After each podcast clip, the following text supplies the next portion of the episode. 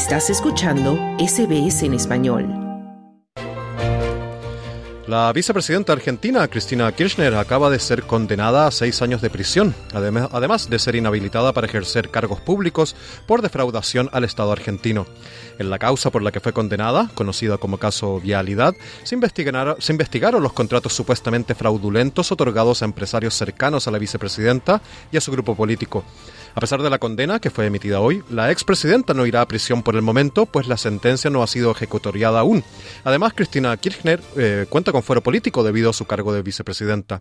Kirchner no es la única acusada en el caso, pues también fueron parte de la investigación y posteriormente condenados algunos ministros y funcionarios de su gobierno, como el ex ministro de Planificación, Julio De Vido, además de los empresarios involucrados en la trama de supuesta corrupción. A pesar de que una condena firme le impediría repostularse a cargos públicos, los expertos creen que Cristina, de casi 70 años, buscará alguna fórmula para evitar la cárcel, ya sea a través de la inmunidad política o gracias a los beneficios por su edad. Nuestro compañero Carlos Colina entrevistó al analista político argentino Rosendo Fraga, quien opina sobre la condena a la actual vicepresidenta del país latinoamericano. Rosendo Fraga, muy buenas tardes, bienvenido a Radio SBS Australia, ¿cómo le va? Muy bien, gracias por llamarme.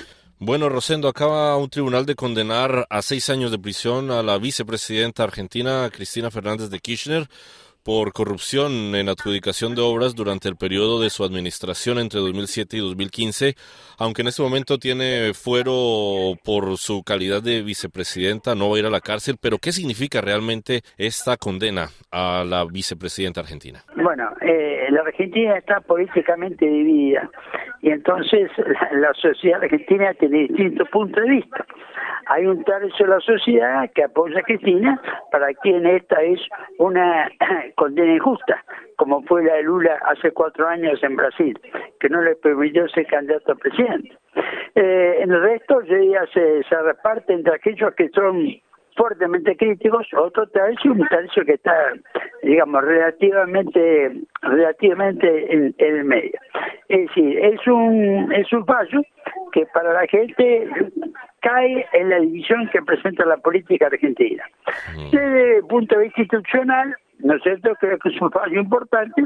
¿Por qué? Porque eh, un fallo que condena a, a la vicepresidenta en ejercicio yo creo que esto marca un, el inicio de un camino que si la Argentina institucionalmente lo profundiza con equilibrio, sin venganza, va a ser positivo.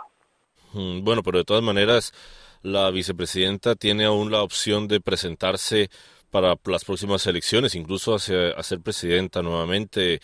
¿Cómo ven ustedes en Argentina la posibilidad de que ella vuelva a ser reelecta? Y si no es reelecta, ¿realmente tendría que cumplir estos años en prisión? No, porque primero hay dos cosas.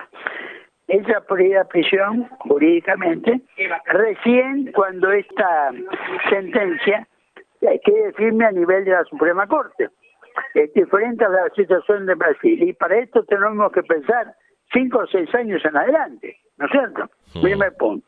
Segundo, cumple, cumple a 70 años en febrero y bueno, a los 70 años, en régimen penal argentino está la prisión domiciliaria, que es una opción para él. Pero lo más importante, que yo creo que ella va a ser candidata a senadora, no a presidente, cargo que tenía antes de ser vicepresidente. Y si, ella sale senadora, que es muy probable, porque los senadores son tres por distrito, y aunque salga segundo, sale primero, bueno, ella tiene fuero hasta el 10 de diciembre de 2029. Entonces, prácticamente toda la década eh, a partir de ahora. Es decir, no veo posibilidad concreta que vaya presa. Bueno, y en términos generales, ¿qué significa esta condena para la política en Argentina? Bueno, para la política en Argentina, ¿qué es lo que significa? Significa algo que profundiza la, brecha o grieta, como se llama, se dice en Argentina, en la región también a la división del campo del campo político. Para un tercio es injusto, para otro tercio es positivo y otro tercio, bueno, está en posición, yo diría, sí, más cerca de que esto es positivo que es negativo.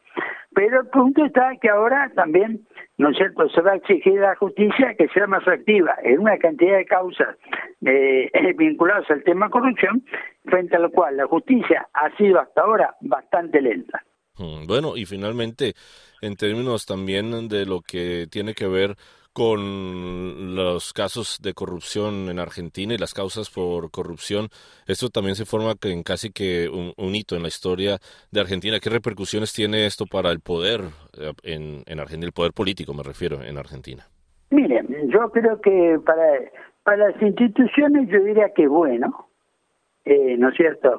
Plantea que pueden avanzarse las causas de, corrupción. Ahora, desde el punto de vista político, nos subimos que fue preso un presidente, un expresidente en Brasil, fue Lula, eh, estuvo preso el expresidente Correno Cador, estuvo preso el expresidente Lugo en, en Paraguay, tres expresidentes peruanos han estado y algunos sigue, eh, sigue preso, entonces, ¿qué es lo que sucede? En la región esta prisión de los expresidentes, yo creo que se ha generalizado.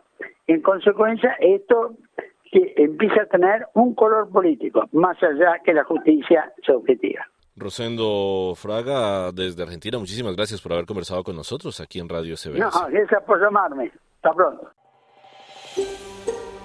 ¿Quieres escuchar más historias como esta? Descárgatelas en Apple Podcasts Google Podcasts, Spotify o en tu plataforma de podcast favorita.